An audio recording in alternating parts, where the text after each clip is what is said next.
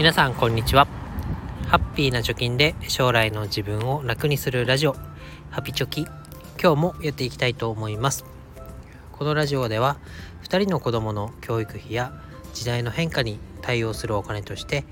10年かけて貯金ゼロから1000万円を貯めるということを目標に日々発信をしております。現在地としては、えー、残り8年と7ヶ月で474万円を貯めるということになっております。えー、今日は、まあ、半分口みたいなところなんですけど、まあ、情報弱者はこうやって騙されていくのかとか 騙されて損をするのかというテーマで話していきたいなと思います。まあ、何があったかと言いますと、まあ、市役所にね用事がありました。えー、児童手当の何かね書類を出すということで課税証明書というものを発行しなきゃいけないということになりました。でその他聞きたいことがあったので、まあ、市役所に行ったということに行きました。で課税証明書ともっと書類が必要なのかなと思っていたら、まあ、それだけでよかったということで、えー、発行してもらうことにしました。えー、するとですね、えー、課税証明書200円ですよと言われて200円払おうとしてパッと目元を手前の方にやるとマイナンバーカードの PR みたいなのが貼ってありましたそれを見るとですね、えー、コンビニでも課税証明書とか、えー、住民票とかそういったものが今、えー、マイナンバーカードがあればコンビニでも発行できますよという旨の紙です。チラシでした。でそれさらに驚いたさらにというか 驚いたことに、令和6年の4月までカウンター市役所のカウンターでは200円かかるものがマイナンバーを使ってコンビニで発行すると100円ですよと期間限定で今ならお得に発行ができますよという旨の内容が書いてありました。まあこれを見てちょっとがっかりしました。まあ、当然ね、えー、市役所の人の人件費がかかっているので、えー、人に出してもらうということになるとその分同じ書類でも料金が上乗せをされるというのは理解ができます。えしかしながらですねそこの発行に至るまでまあ夜間窓口というかね、えー、今日水曜日なので水曜日だけ夜空いているということで、まあ、人がかなり多くいました。で書類発行まで、えー、30分強待って、え、発行に至りましたと、えー、そうなった時に、まあ、コンビニでね、えー、マイナンバーカードを使って同じ書類を発行したのと比較するとどっちが効率がいいとかタイパがいいかというと明らかに、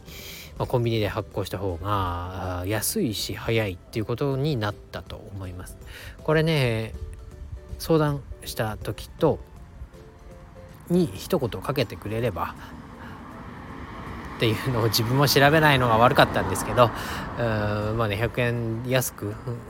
とてもそして早く書類が発行できたなというふうにちょっとモヤモヤが残りました。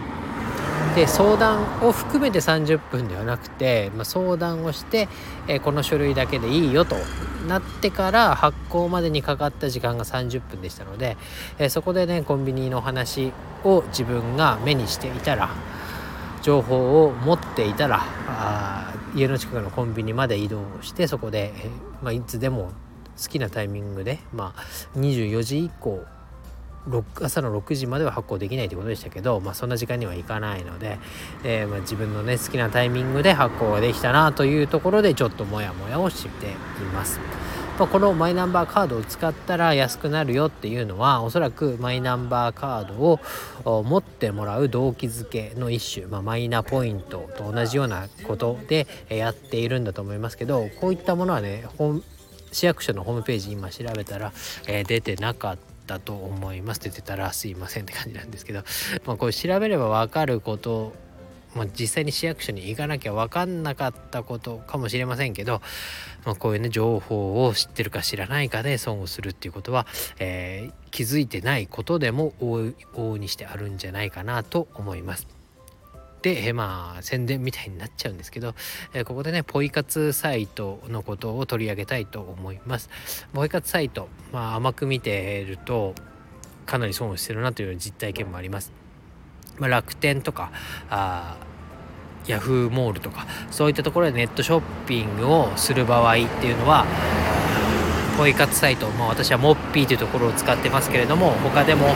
そういうポイ活サイトを経由してお買い物をする。経由しないでお買い物をする場合で、えー、もらえるポイントっていうのが大きく変わってきます。ポイ活サイトを経由して楽天でお買い物をする。そうすると買い上げ金額に対する1%分っていうのがその